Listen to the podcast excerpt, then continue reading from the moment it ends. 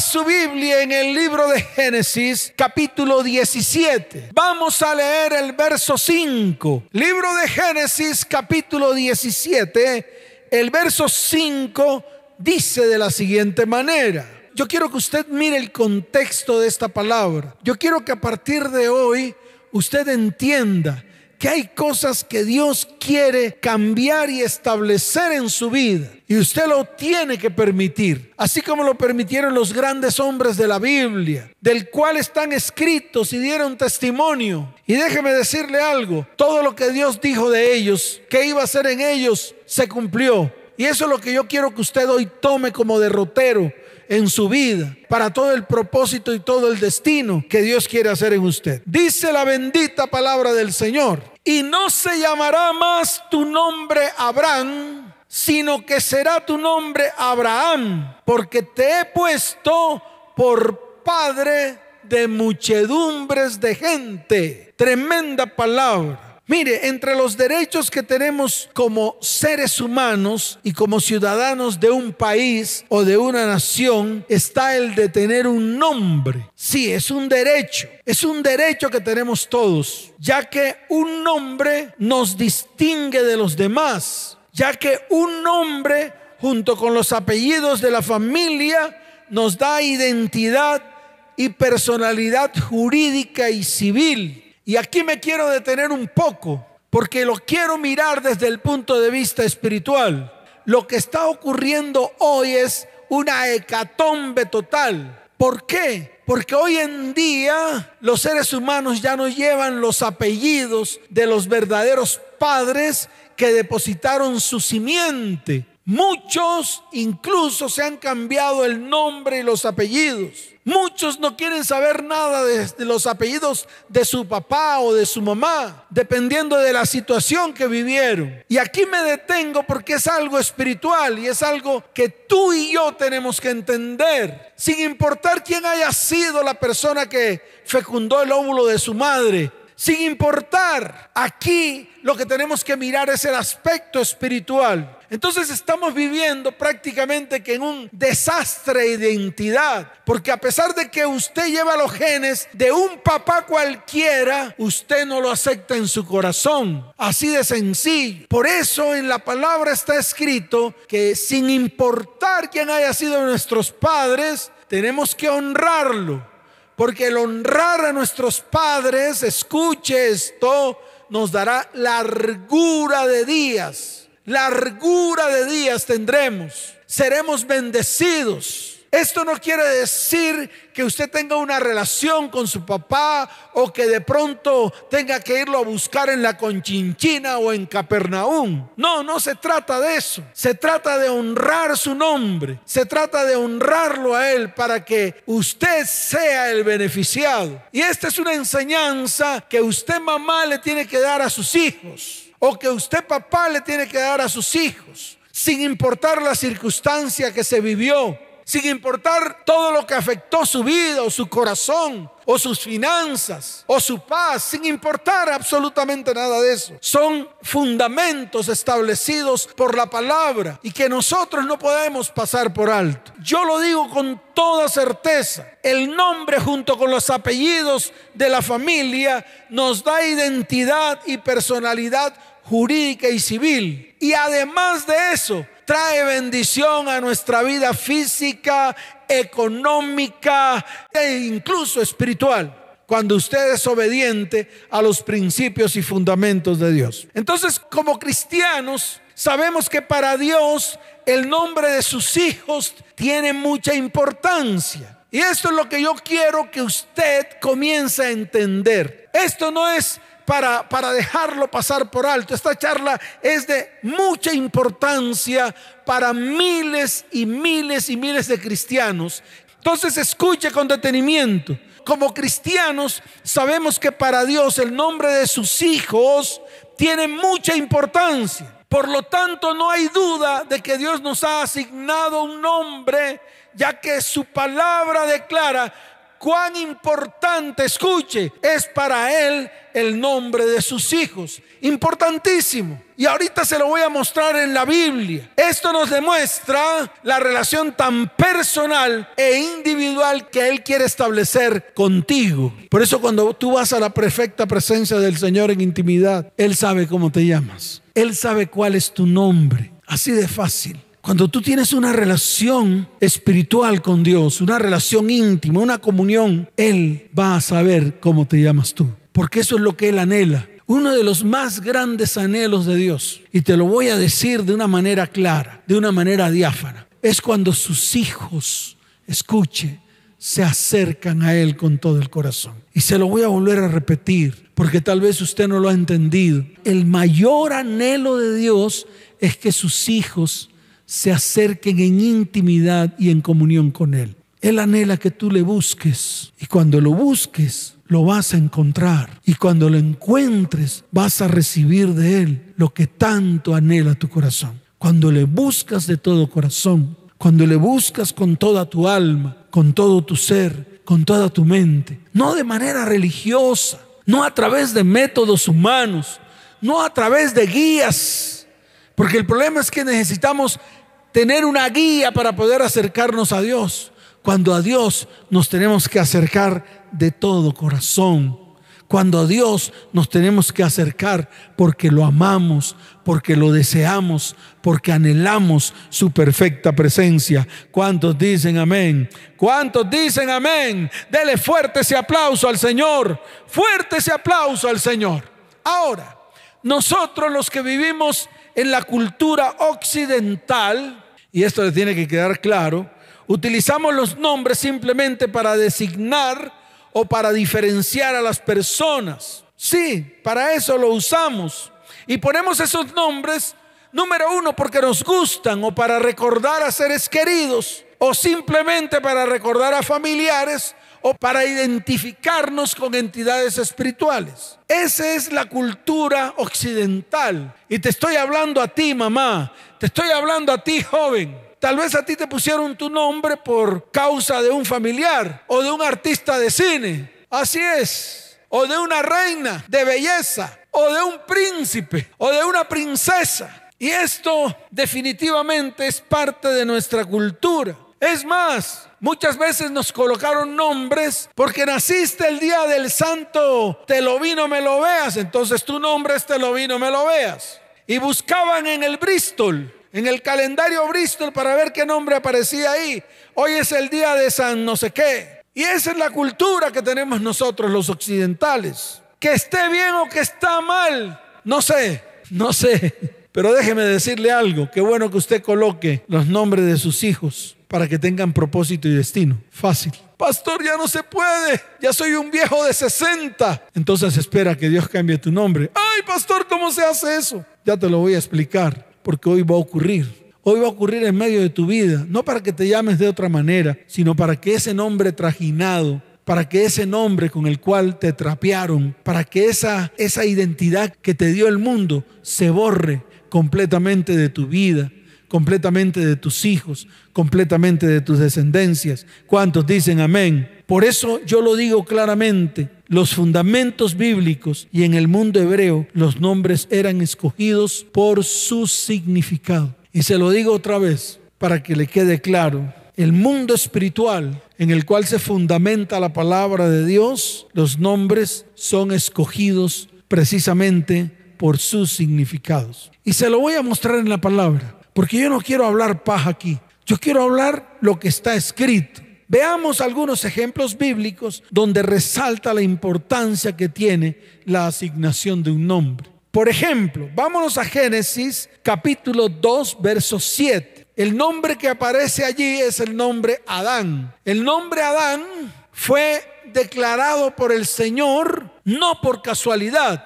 Veamos lo que dice Génesis 2.7. Dice la palabra del Señor. Entonces Yahweh Elohim formó al hombre del polvo de la tierra y sopló en su nariz aliento de vida y fue el hombre un ser viviente. ¿Por qué Dios lo llamó Adán? Sencillo, porque Adán significa hombre, Adán significa sangre, Adán significa hecho de tierra. Hombre sacado de la tierra. Entonces fíjese cómo el significado del nombre le da una identidad a ese primer hombre llamado Adán. No fue llamado Adán porque sí, no fue llamado Adán porque a Dios le gustó, no fue llamado Adán porque le plació, no, sino por lo que significaba, por lo que era de lo que había sido hecho Adán. Miremos más adelante en Génesis 2, desde el verso 21 hasta el verso 23. Allí aparece otra persona y esta otra persona se llamó Eva. Dice la palabra, entonces Yahweh Elohim hizo caer sueño profundo sobre Adán y mientras éste dormía tomó una de sus costillas y cerró la carne en su lugar. Verso 22 de Génesis capítulo 2. Y de la costilla que Yahweh Elohim tomó del hombre, hizo una mujer y la trajo al hombre. Dijo entonces Adán, esto es ahora hueso de mis huesos y carne de mi carne. Esta será llamada varona porque del varón fue tomado. ¿Cuántos dicen amén? Cuando Dios dijo en Génesis capítulo 2, verso 18, y dijo Yahweh Elohim, no es bueno que el hombre esté solo, le haré ayuda idónea. Cuando Dios dijo eso, creó a la mujer. Su origen está en el mismo cuerpo del hombre destinada a llevar en su seno la misma vida de sus descendientes. ¿Qué significa entonces? Madre de los vivientes o dadora de vida. Qué tremendo. O sea, el nombre tiene un significado en sí mismo, en lo que era, para lo que fue destinada. Así de fácil, por eso la llamó Eva.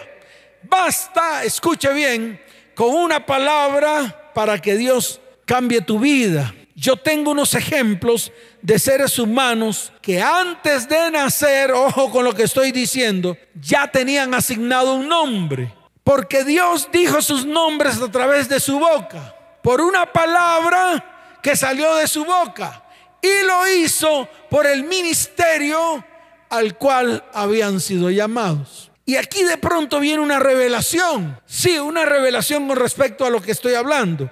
Está en el libro de Lucas, capítulo primero, verso 13. Mire lo que dice la palabra en el libro de Lucas, capítulo primero, verso 13. Vaya allá, por favor. Abra su Biblia allí. Dice la bendita palabra del Señor. Pero el ángel le dijo, Zacarías, no temas, porque tu oración ha sido oída. Y tu mujer Elizabeth te dará a luz un hijo. Y mire, salió de la boca del ángel de Yahweh. Y llamará su nombre Juan.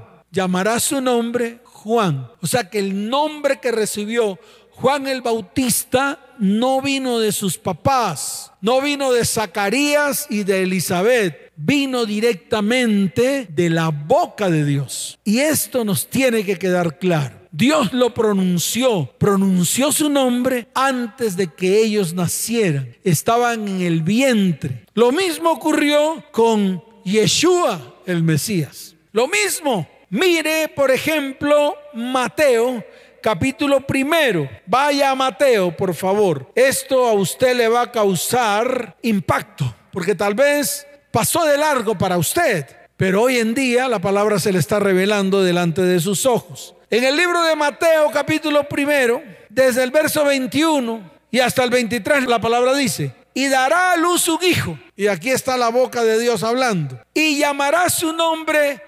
Jesús. Pastor, ese no es el nombre de él. Yo lo conozco por Jesús. Su nombre es Yeshua. Algunos le dicen Yahshua, pero siempre he escuchado el nombre Jesús y lo veo aquí en la palabra. Pastor, que tradujeron mal. Lo veo en la palabra. Yo no, yo no creo que al Señor le, le cause esto algún problema de que le llamen Jesús. Llamémoslo entonces Yeshua para, para contentarlos a todos. Pero ahí está escrito. Y dice, porque Él salvará a su pueblo de sus pecados. Así de fácil. Y mire lo que dice el verso 23, dice, he aquí una virgen concebirá y dará a luz un hijo y llamará su nombre Emmanuel, que traducido es Dios con nosotros. Y eso fue lo que sucedió. Cuando Jesús estuvo en la tierra, todos los que anduvieron con él prácticamente vieron reflejado al Padre en la vida de Jesús. Qué tremendo. O en la vida de Yeshua, si de pronto no le gusta el nombre Jesús. Así de fácil. Y estos nombres los pronunció Dios con su boca. Salió de la boca de Dios. No salió de la boca de cualquiera. No salió de la boca de María y de José. Salió de la boca de Dios. ¿Por qué? Precisamente por el ministerio al cual ellos habían sido llamados. Ustedes saben cuál fue el ministerio o cuál es el ministerio de Jesús aún hoy. Todos los creyentes, todos los que lo han aceptado a Él en su corazón, saben que Él vino a traer salvación a nuestras vidas.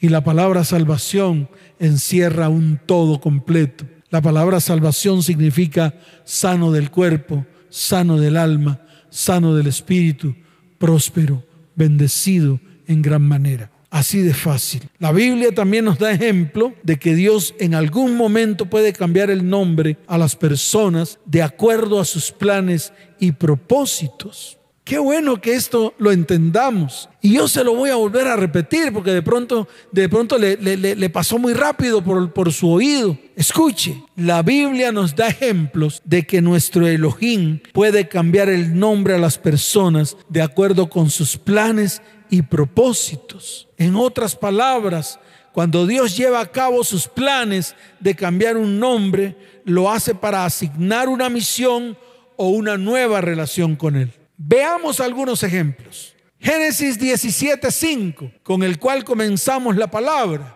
con el cual comenzamos este tiempo. En el libro de Génesis, capítulo 17, verso 5, es cuando Dios le cambia el nombre a Abraham. ¿Y por qué se lo cambió? Porque ese nombre no concordaba con todo lo que iba a ocurrir en su vida. No concordaba con todo lo que Dios iba a hacer en él no concordaba, era su nombre viejo. Era el nombre que él traía en sus hombros desde Ur de los Caldeos. Era un nombre contaminado por los actos o por las acciones que se hacía en Ur de los Caldeos, como cuáles?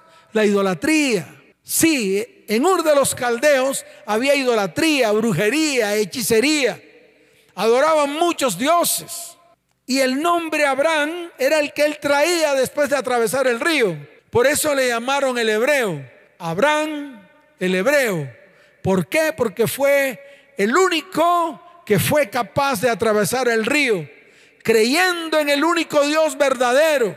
Y esa herencia la tenemos nosotros hoy. Hemos creído en el único Dios verdadero, en el Dios de Abraham, en el Dios de Isaac y en el Dios de Jacob. Y a Dios le plació, ¿para qué? Para marcar en él un nuevo destino, un nuevo propósito. Si usted está harto de lo que está viviendo en este tiempo, pídale al Señor que marque su destino con un nuevo propósito, con algo que venga de Él para su vida y permita que su vida sea transformada así como lo permitió Abraham, que a pesar de la circunstancia se mantuvo firme delante de Dios, creyéndole a Él y creyendo en sus promesas. Mire lo que dice la palabra. Y no se llamará más tu nombre Abraham, sino que será tu nombre Abraham. Y aquí está el propósito. Aquí está el nuevo destino para el hebreo, Abraham.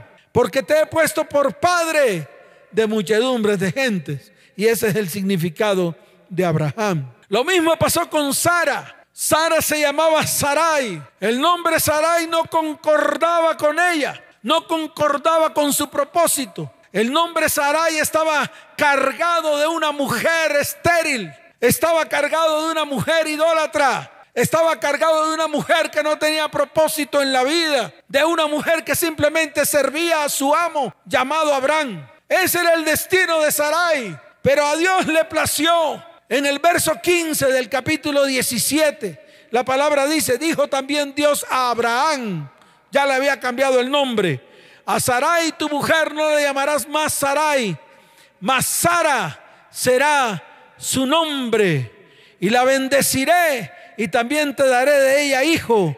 Sí, la bendeciré y vendrá a ser madre de naciones, reyes de pueblos vendrán de ella.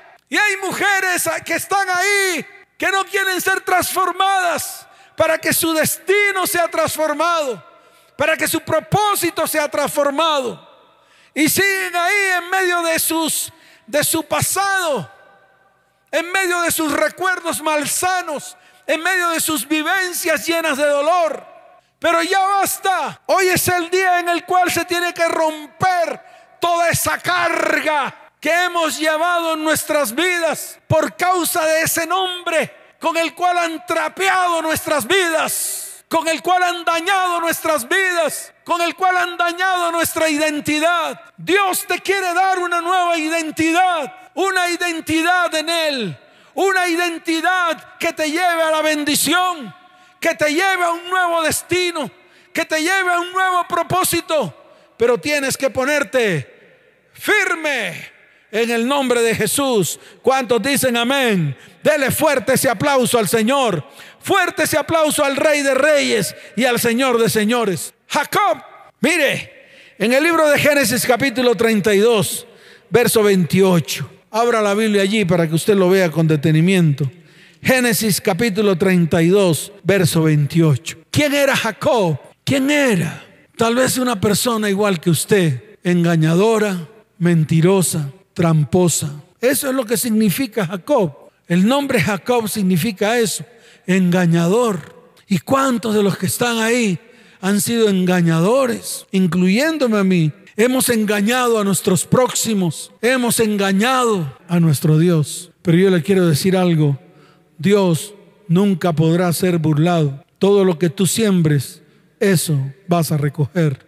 Jacob, en algún momento de su vida, necesitaba ser transformado. Hacía todo en sus fuerzas. Era un gran negociante. Pero un día Dios se le apareció. El ángel de Yahweh se le apareció. Y en el verso 28 dice la palabra, y el varón le dijo, no se dirá más tu nombre Jacob, sino Israel, porque has luchado con Dios y con los hombres y has vencido. Qué tremendo. No será llamado más tu nombre como te han llamado, como te han conocido, sino que Dios cambia tu nombre porque quiere establecer en ti un nuevo comienzo, un nuevo propósito para ti. En algún momento Simón se le atravesó al Señor. Y en el libro de Mateo capítulo 16, verso 18, vaya ya, Vaya y mírelo con sus propios ojos. Libro de Mateo capítulo 16, verso 18. Aquí hay cosas que no entendemos, pero que es necesario que tú las entiendas hoy, porque Dios quiere hacer algo nuevo en ti algo nuevo en tu vida. Dice la palabra del Señor. Y yo también te digo, en mi Biblia está en rojo, quiere decir que el Señor estaba hablando. Y yo te digo a ti que tú eres Pedro, y sobre esta roca edificaré mi iglesia, y las puertas del Hades no prevalecerán contra ella. ¿Cómo se llamaba él antes? En el verso 17 está revelado. Entonces le respondió Jesús, bienaventurado eres Simón, hijo de Jonás. Bienaventurado eres Simón. ¿Cómo quiere llamarse usted, Simón o Pedro? ¿Cómo quiere llamarse usted, Simón o Pedro? Es así de fácil, porque como Simón no iba para ningún lado, mientras que como Pedro iba a ser parte de ese ejército de Dios, de esos siervos del Señor que iban a llevar la palabra a multitudes y a multitudes y a través de él muchos iban a ser salvos. Y eso es lo que Dios quiere hacer en este tiempo. Por eso le digo algo, hoy Dios quiere darle un tate quieto a tu nombre trajinado, a tu nombre el cual lo han trapeado muchos a tu nombre el cual no es la identidad tuya. Ese nombre que te colocó el mundo. Ese nombre que tal vez como seres humanos desde el inicio te dejaron marcas indelebles, imborrables en tu vida, en tu familia y en tu descendencia. Marcas que denotan bendición, pero otras por el contrario se convierten en maldición. Muchas de esas maldiciones asociadas con nuestro nombre o con los sobrenombres o con los remoquetes, palabras de maldición que colocaron en nuestras vidas a través de nuestros nombres, los nombres que nos asignó el mundo e incluso los nombres que nos asignaron nuestros próximos los más cercanos, nuestros familiares, nuestros amigos, en el colegio, en la universidad, en el trabajo. Nombres que denotan maldad y maldición. Nombres que te hacen sucumbir ante las tinieblas. Y eso dejó mucha marca. Eso marcó tu vida. Porque cuántas veces pronunciaron tu nombre para maldecir. Cuántas veces repitieron tu nombre para maltratarte verbal, emocional, sexual y físicamente. Por eso te lo digo, muchos de los que están allí detrás de esta transmisión o detrás del radio han sido marcadas en su vida y marcaron su vida y cargaron sobre usted pecado, dolor, enfermedad e incluso muerte. Muchos marcados por la separación, el divorcio de sus padres, por el maltrato, por el temor, por la vergüenza. En su casa solo veían y escuchaban violencia, terror, pecado, maldición, inmundicia, maldad. Muchos han crecido con huellas imborrables en su vida que viene de ese pecado, de esa violencia, de ese abuso que han crecido viendo a sus padres drogados, alcoholizados, llenos de ira, llenos de amargura, de violencia, de peleas, de contiendas, de enfermedad, de dolor. El problema de todo es que esas huellas indelebles, escuchen bien, han deformado sus vidas. Y es ahí donde yo quiero detenerme. Han deformado tu vida. Lo han puesto de otra manera. La gente ve otra, otra cosa en usted. Su cónyuge lo ve de otra manera. Sus hijos lo ven de otra manera. ¿Por qué? Porque usted está deformado por el nombre o los sobrenombres o las palabras que han pronunciado contra usted. ¿Cuántas mujeres han maldecido a sus cónyuges por las acciones que ese cónyuge hizo contra su mujer? ¿Cuántos varones han maldecido a sus esposas desde que Dios amanece? ¿Cuántas mamás y cuántos papás han maldecido a sus hijos y han deformado sus vidas? Vidas tal vez que iban a ser de bendición, las convirtieron en vidas cargadas de maldición, totalmente deformados. Hoy es el día en el cual Dios quiere hacer algo grande en tu vida, ya que muchos se han convertido en personas que no tienen confianza en sí mismos, están llenos de vergüenza y hasta se creyeron lo que les dijeron. Esta es una marca de maldición, no solamente en su vida, sino también en su hogar y también en su familia. Y lo vemos en nuestra descendencia y en la sociedad actual. Escuche esto, iglesia. La maldición no tiene misericordia de ti. La maldición te deja en la ruina. La maldición destruye tu casa. La maldición destruye tus finanzas. La maldición destruye tu vida espiritual. La maldición te deja sin hijos. La maldición te deja sin dignidad. La maldición te deja sin nombre. Por eso hoy es el día de pararnos firmes delante del Señor. Y algo que tienes que hacer es aceptar esta buena noticia. Yeshua o Jesús, como lo dice la palabra, vino a dejar su huella, una huella indeleble de sanidad, de restauración, de restitución para tu vida, para tu casa, para tu hogar, para tu familia y para tu descendencia. Nadie, absolutamente nadie, ha dejado una huella tan grande en toda la humanidad. Él llevó tu maldición en su propio cuerpo. Él llevó tu enfermedad en su propio cuerpo. Él llevó todo en su propio cuerpo con el único fin de sanarnos, de liberarnos, de quitar la dolencia, de perdonar nuestros pecados, de arrancar la maldición con la cual a través de tu nombre marcaron tu destino. Y yo quiero que entiendas esto. Hoy es el día en el cual Dios quiere hacer un alto en el camino y quiere extender su mano de misericordia sobre su iglesia en esta noche. Escuche iglesia. Hay una palabra en el libro de Apocalipsis capítulo 2, verso 17. Esto es lo que va a ocurrir en tu vida. Tal vez no va a cambiar el nombre físico, pero sí va a cambiar tu nombre en lo espiritual. Porque ya no serás lo que otros dijeron de ti. Ya no serás eso que dijeron de ti continuamente eso que escuchaste de tus propios próximos o cercanos a ti. Ya no serás llamado como, como te decían otros. Ya no serás llamado como te decía tal vez tu mamá o tu papá o tus tíos o tus primos o tu cónyuge. No, Dios hoy quiere hacer algo grande en tu vida y tú tienes que permitir que esto ocurra. En el libro de Apocalipsis, capítulo 2, verso 17, mire la palabra del Señor lo que dice en esta noche. El que tiene oído, oiga lo que el Espíritu le va a decir hoy a las iglesias, comenzando por esta iglesia. Y le dice lo siguiente, al que venciere, daré a comer del maná escondido. Y escuche esto, y le daré una piedrecita blanca, y en la piedrecita escrito un nombre nuevo, el cual ninguno conoce, sino aquel que lo recibe. Ese nombre que Dios va a grabar en esa piedrecita blanca. Escuche bien, no lo tiene que conocer todo el mundo. No, solamente tú. ¿Para qué? Para que entiendas todo lo que Dios quiere hacer en tu vida. Ahora, hay varios significados que son los más razonables y precisamente los voy a exponer en esta charla para que usted aprenda.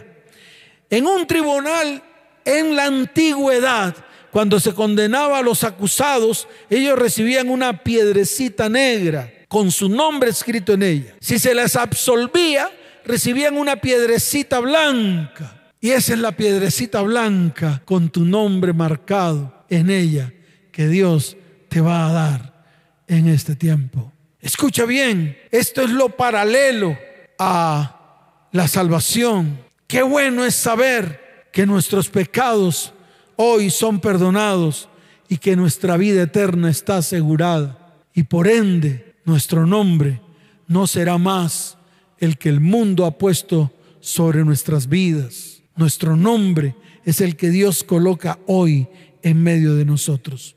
El segundo significado en los Juegos Olímpicos de la Antigüedad, cuando los atletas resultaban vencedores en una competencia, la recompensa era una piedrecita blanca. A los atletas ganadores se les premiaba por su esfuerzo y perseverancia. La combinación de ambas ilustraciones son muestra que somos salvos por gracia, por medio de la fe.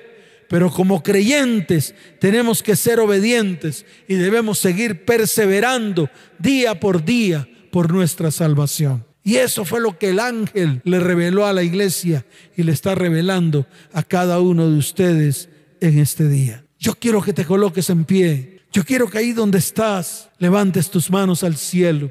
Y todo lo que el mundo ha dicho de ti, todo lo que el mundo tergiversó, todo aquello que el mundo habló mal de ti y te colocó una imagen que no eres y te colocó una asignación que no eres y te colocó algo impuesto que tú no eres, lo vas a llevar a la cruz del Calvario. Hoy es el día en el cual todo en tu vida va a cambiar, desde tu nombre hasta todo lo espiritual, porque es el tiempo de acercarse a Dios para que Él obre en medio de tu vida. Hoy Él te va a entregar esa piedrecita blanca, donde ya no está registrado el nombre que colocó el mundo sobre tu hombro, el cual tergiversó todo lo que tú precisamente eres, el cual cambió tu propósito e incluso tu destino. Hoy es el día de entregar esos remoquetes que colocaron sobre tu vida y llevarlos a la cruz. Escuchen, yo no soy lo que dijeron de mí, no soy lo que el mundo quería que fuera. Soy un hijo de Dios, soy un siervo del Dios Altísimo. Por lo tanto, hoy clavo en la cruz del Calvario todo lo que mis prójimos dijeron de mí, todo lo que algunos quisieron hacer de mí únicamente por buscar mi destrucción. Hoy lo llevo a la cruz del Calvario porque fueron unos falsos mentirosos y en el nombre de Jesús, hoy me declaro libre de toda acusación, de todo remoquete, de todo sobrenombre, de todo nombre falso que colocaron sobre mí, de toda maldición que colocaron sobre mi vida, que levantaron contra mi vida. Levanta tus manos al cielo, abre tu boca y dilo. Dile, Señor, hoy coloco todo nombre, todo sobrenombre Hoy coloco todo remosquete. Hoy coloco toda identidad falsa que quisieron imponer en mi vida y lo clavo en la cruz del Calvario. Levante su voz y diga, Señor, soy un hijo tuyo. Señor, soy un siervo del, del Dios Altísimo. Padre, hoy te doy gracias y hoy abro mi boca para declarar lo que dice tu bendita palabra. Yo quiero que tú abras tu Biblia allí en el libro de Isaías, capítulo 43, verso primero. Por favor, por favor, hoy es un día especial. Hoy es el día que Dios ha marcado para cambiar completamente todo el destino que el mundo quería hacer de ti. Libro de Isaías capítulo 43, verso primero dice, ahora así dice Yahweh, creador tuyo, coloca tu nombre, oh Luis, y formador tuyo, oh Luis, no temas, porque yo te redimí, te puse nombre, mío eres tú. Libro de Isaías capítulo 49, verso primero. Más adelante dice la bendita palabra del Señor. Oídme costas y escuchad pueblos lejanos. Yahweh me llamó desde el vientre. Desde las entrañas de mi madre tuvo mi nombre en memoria y puso mi boca como espada aguda. Me cubrió con su sombra, con la sombra de su mano y me puso por saeta bruñida. Me guardó en su aljaba y me dijo, mi siervo eres, oh Luis, porque en ti me gloriaré. Libro de Isaías capítulo 49, verso 16. Dice, he aquí que en la palma de las manos te tengo esculpida y delante de mí están siempre tus muros. Tus edificadores vendrán a prisa, tus destruidores y asoladores saldrán de ti. Y hay una palabra especial para ti y para mí en el libro de Isaías capítulo 62, desde el verso primero hasta el verso 4. Vaya esa palabra, búsquela, guárdela en su corazón, guárdela en su mente y diga, Señor, gracias porque esta palabra es para mí. Mire lo que dice el Señor acerca de ti. Por amor de Sión no callaré y por amor de Jerusalén no descansaré hasta que salga como resplandor su justicia y su salvación se encienda como una antorcha. Entonces verán la gente tu justicia y todos los reyes tu gloria. Y te, será puesto un nombre nuevo que la boca de Yahweh nombrará. Escucha y serás corona de gloria en la mano de Yahweh y diadema de reino en la mano del Elohim tuyo. Nunca más te llamarán desamparada, ni tu tierra se dirá más desolada, sino que serás llamada Jepsibá y tu tierra Beula, porque el amor de Yahweh estará en ti y tu tierra será desposada, dice el Señor tu Dios. Padre, levanta tus manos. Padre, te doy gracias por este tiempo. Gracias por tu palabra. Gracias por tus promesas. Gracias Señor, porque a partir de hoy cumplirás todas las cosas que has dicho de mí, que has dicho de tu iglesia, que has dicho de cada uno de los que están allí detrás de las redes sociales y detrás de la radio. Y tú que estás allí, que vienes a esta transmisión por primera vez, coloca tu mano en el corazón, levanta tu mano derecha y ve delante del Señor y di, Señor, necesito que me ayudes. Dilo fuerte, di, necesito que me ayudes. Di, hoy abro mi corazón y te recibo como mi único y suficiente Salvador.